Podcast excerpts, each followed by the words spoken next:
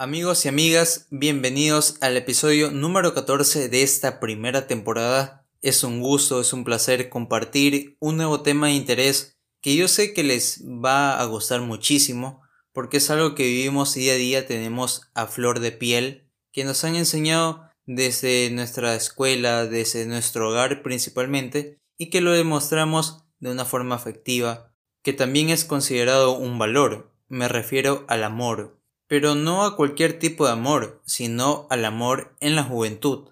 Tomando en cuenta que los tiempos han cambiado muchísimo en estos últimos años, en estas últimas décadas, porque no es el mismo amor que se practica en los años 60, 70, como el que se practica ahora. Así que quiero puntualizar estos dos aspectos, estas dos aristas, y vamos a comenzar con el amor en la juventud, pero de antes el amor de nuestros abuelos hacia sus parejas, el que ponían en práctica nuestros padres y por eso nos tuvieron a nosotros. Bueno, esa es la realidad y hay que decirlo. Obviamente yo no estuve en esas épocas, yo no estuve en la época de mis abuelos, en la época de mis padres, cuando eran jóvenes, pero por lo que me han contado, por lo que he podido recopilar de información, era algo sumamente tradicional, algo sencillo, pero que marcaba mucho. Las muestras de amor para la pareja, ya sea hombre o mujer, eran muestras de caballerosidad por parte del hombre, de empatía por parte de la mujer, de sensibilidad.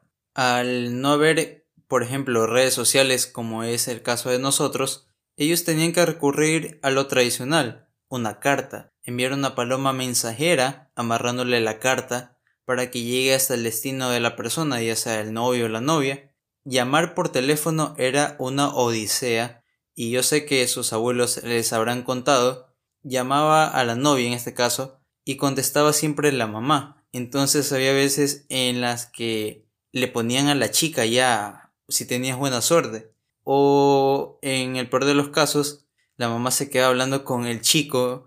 Bueno, se perdía tiempo, no se concretaba la cita, no se concretaba la conversación. Era muy difícil. Lo de las señales de humo era mucho más antiguo, mm, ya en la época de nuestros bisabuelos, tatarabuelos, pero eso yo desconozco completamente ya que no tengo bisabuelos vivos. Es eso, la dificultad, pero a la vez las ganas que habían por verse, por comunicarse, por estar juntos, a pesar de toda circunstancia. Que si llovía, que si relampagueaba, que si las calles estaban horribles, porque antes las calles, si bien ahora no son una maravilla, pero antes eran peor, al menos en Ecuador. En Ecuador, puchica, la mayoría de calles eran de tierra, eran de puras rocas, eran desastrosas, había más polvo. Entonces no había excusa para ellos, se reunían, salían así sea a caminar, a conversar, nada de lujos. Y el que tiene carro era porque tenía dinero. Bueno, eso no se veía solo antes, sino también ahora, como que atrae más a las mujeres. Es como un sex appeal, no sé, tal vez el interés nomás de andar en el carro de alguien más o de sentirse bien. Pero eso es algo que ha influido mucho en todos los tiempos, no solamente antes. Y ya retomando un poco la idea que les estaba comentando, era eso, lo sencillo, nada de lujos, bueno, de vez en cuando sí, una salida un poco más costosa, de inversión, pero en lo general era algo más de sentimiento, de expresión. El hombre antes era muy poético, dedicaba poemas, canciones y ojo, elaboradas por él mismo o por defecto de autores locales del país, del cantón, de la ciudad. Pero de verdad que era algo muy diferente a lo que vemos ahora. La vestimenta también era otra cosa que influía, la elegancia que se manejaba antes, como hasta el hombre por una cita iba con su mejor traje, su mejor corbata, sus mejores zapatos, hasta las medias, todo planchado, todo limpio, todo pulcro, bien peinado, afeitado, y que tomaba con mucha seriedad ese momento. Era porque lo consideraba relevante en su vida, salir con la chica, conversar, invitarla a tomar un helado, la chica en su caso también vestía muy bien, con sus mejores vestidos, muy bien peinada, maquillada. Bueno, antes no se veía tanto ese exceso de maquillaje en las mujeres, que eso lo voy a topar ya mismo. Pero se arreglaban bien, así mismo todo planchado, y se preocupaban más que todo de compartir en ese momento. Pero si bien, a pesar de que todo lo que les dije es bueno, es algo que se ha perdido y que habría que rescatarlo un poco, también tiene su parte negativa y que eso pueden corroborarlo personas de esa época. Y son las relaciones forzadas. Habían mucho más que ahora. O sea, juntaban a las parejas, las hacían casar, las obligaban, por ejemplo en el campo, les ponían un arma. Y creo que eso no solo pasa en el Ecuador, pasa en todos los países hispanos, latinos. Obligaban a las parejas, el padre más que todo apuntaba al chico, lo obligaba, lo amenazaba. En el mejor de los casos le ofrecía trabajo, pero de ley que le obligaba a casarse con la hija. Y a la chica obviamente también la obligaban a casarse con el chico. Y ellos se querían y todo, pero casarlos y en muchos casos de forma ilegal, sin ellos tener una capacidad por la edad, por que no tienen sus derechos civiles al 100%, es una barbaridad y es algo que se lo ha combatido mucho y en buena hora que se lo ha erradicado bastante, pese a que en las localidades más remotas, más lejanas se lo sigue aplicando, pero es algo muy lamentable como los mismos padres pueden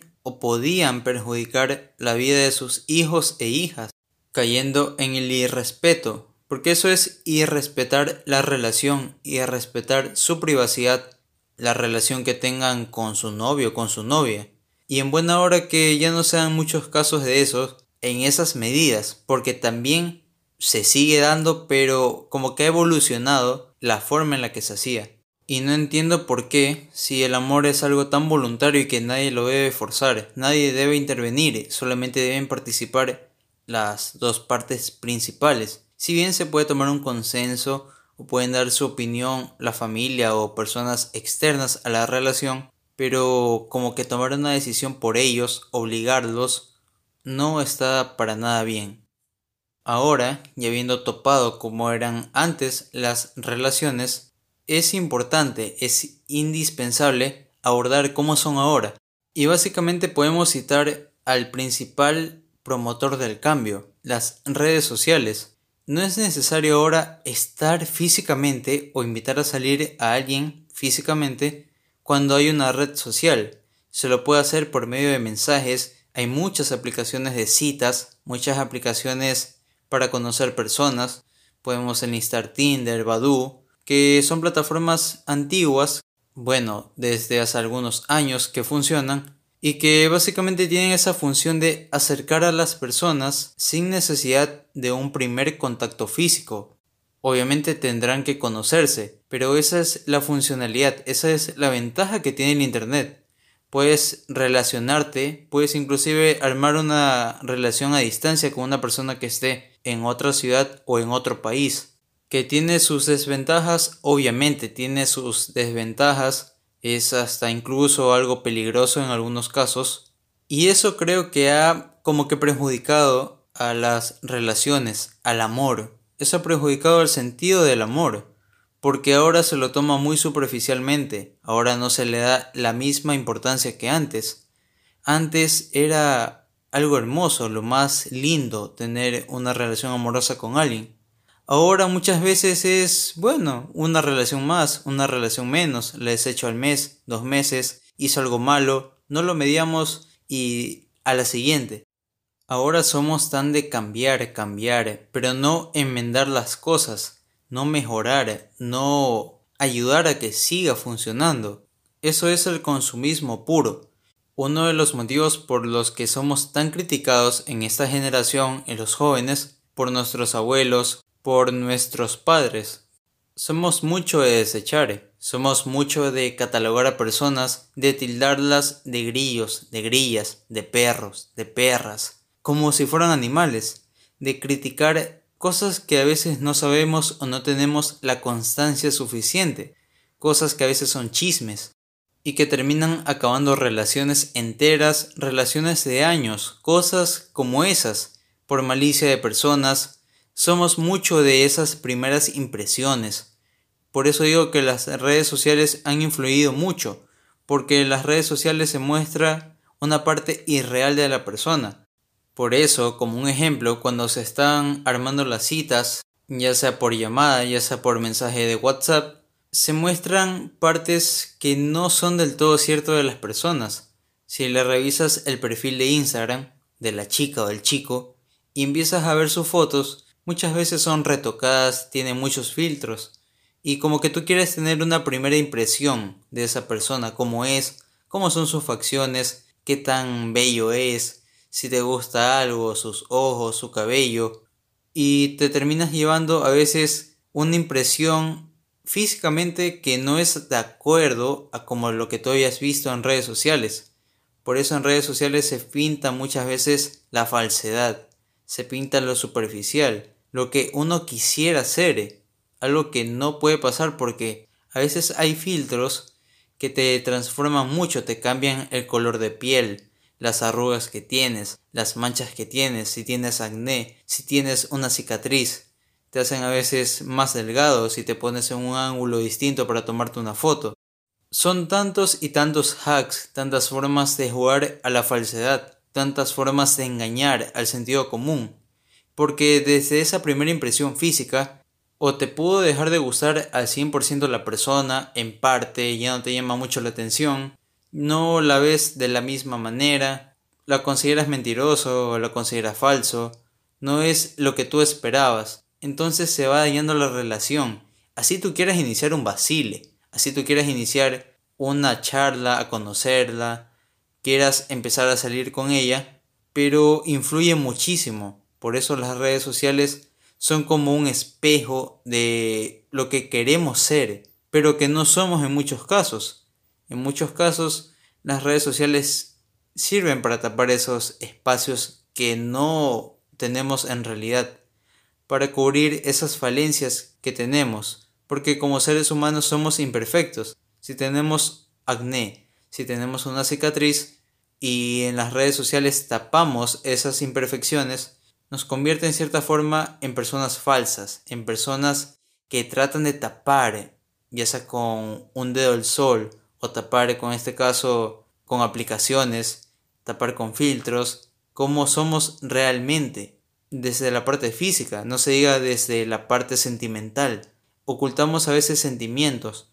En un mensaje podemos rellenarlo de emojis, podemos rellenarlo de testamentos, pero si no lo sentimos de verdad, si no lo expresamos físicamente de la boca para afuera a la persona, se lo demostramos con acciones, Créanme lo que no sirve de nada. No sirve de nada gastar tanto tiempo escribiendo en un teclado táctil. Pero que no se piense que yo estoy en contra de las redes sociales y de cómo son las relaciones ahora en su totalidad. Hay también sus cosas buenas. Esto de la conectividad, del Internet, de las aplicaciones de mensajería, han permitido impulsar una relación 24/7.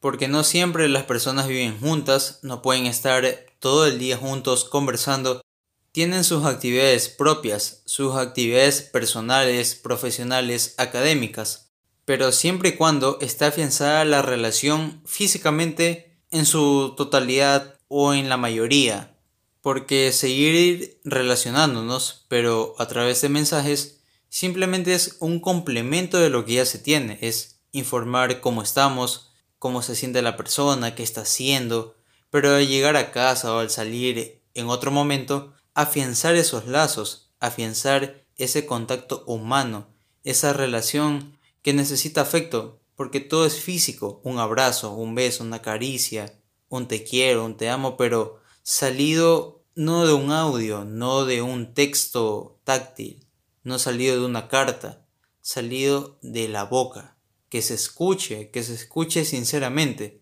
Demostrarlo con pequeños detalles, con preocupación, con empatía, con solidaridad, con una muestra de respeto. Todo eso complementa una relación. Y ahora muchos, la juventud en sí, lo está perdiendo. Yo soy joven y me he dado cuenta de muchas cosas en ese aspecto. Cómo son muy superficiales las relaciones. Cómo caen en el irrespeto. Cómo caen en la toxicidad. En esos celos que por redes sociales se da más fácilmente que antes, que por redes sociales alguien comenta un chisme, alguien que está envidiando la relación de ustedes comenta, te manda un mensaje que supuestamente tu novio o novia está haciendo esto, una captura, una foto malintencionada, a veces editada, te lo crees, arma un problema y se puede terminar una relación de años por una tontería o algo que fue hecho con mala fe. Para ir cerrando este tema del amor, que no solamente en la juventud se da con pareja, ya sea hombre o mujer, también se da en nuestra familia, en nuestro círculo de amigos. Antes era mucho más linda la relación que había entre amigos, entre amigas, entre familia. Era mucho más sana, era mucho más simple, era mucho más compacta, era mucho más fuerte. Los lazos de familiaridad, los lazos de amistad eran más sostenidos, ya que al no haber nada tecnológico para entablar una conversa, tenían que hablarlo físicamente. Se desarrollaba más la empatía, la comunicación, esa parte de entendimiento del ser humano, esa parte de raciocinio, esa parte de amor, de afecto, de preocupación, que si bien se ha perdido, se ha fortalecido por otros lados. Los jóvenes también son de interactuar pero con muchas más personas. Con la familia también. En la actualidad como que se ha perdido un poco esos lazos, esa fortaleza que antes había, pero le encuentro una justificación. La globalización, el uso del Internet, el que la mayoría de personas dentro de una familia trabajen, o la cabeza del hogar trabaje, o los miembros principales, ya sea papá o mamá, o los dos, trabajen, como que le quita un poco de peso a eso, ya que antes las personas pasaban más tiempo en casa, tenían que hablar de todo un poco. Entonces no es por, como dije, justificar, pero sí es una forma de entender la situación, porque se han dado estos casos que no es que la gente lo haya pedido, sino que se ha dado conforme a la globalización, a los cambios tecnológicos y a la vida en sí. Pero yo pienso que el amor sigue en un punto fuerte, como lo hemos podido ver en esta pandemia. Se han fortalecido muchas cosas. Los lazos, si bien no al 100%, pero han mejorado mucho las relaciones en las familias. Al estar, como dije, más tiempo en casa, hay más necesidad de conversar, de hablar, que si bien hay problemas también, hay discusiones, sí, nada es perfecto, pero se puede mediar, ese es el punto, mediar. Eso es la base de toda buena relación, de todo buen amor, porque el amor todo lo comprende, como muchos dicen, todo lo entiende y todo lo puede. Así que los invito a reflexionar sobre el amor, a meditar, a pensar en qué están fallando, tal vez qué les falta para mejorar sus relaciones amorosas para mejorar en el amor. Básicamente esto va dirigido a los jóvenes, pero también podrían aplicarlo, comprenderlo los adultos, ya que ellos son la base de los jóvenes. Lo que son los jóvenes es porque son los padres, lo que les han enseñado. Y esto es como una pequeña muestra, una pequeña comparativa de cómo era antes el amor, cómo es ahora. Así que amar es gratis, al prójimo, a la familia, a los amigos, a tu pareja, a la persona que vive en tu barrio, a tu perro también, a tu mascota. El amor está en cada relación interpersonal, en cada relación social. Así que se las dejo para que piensen. Espero les haya servido de mucho, les haya gustado. Ya saben que pueden seguirnos en todas las redes sociales oficiales, escucharnos en su plataforma de podcast favorita y sobre todo darle mucho amor a este video, compartirlo, suscribirse a nuestro canal de YouTube, ya que eso nos motiva a seguir creando más contenido, seguir impulsando este podcast que ustedes lo han mantenido, le han dado mucho amor. Gracias por todo el apoyo. Esto solo es una opinión propia, la palabra final la tiene cada uno de ustedes, la palabra final la tienes tú. Se los quiere con todo el corazón. Nos vemos en el siguiente episodio. Bye.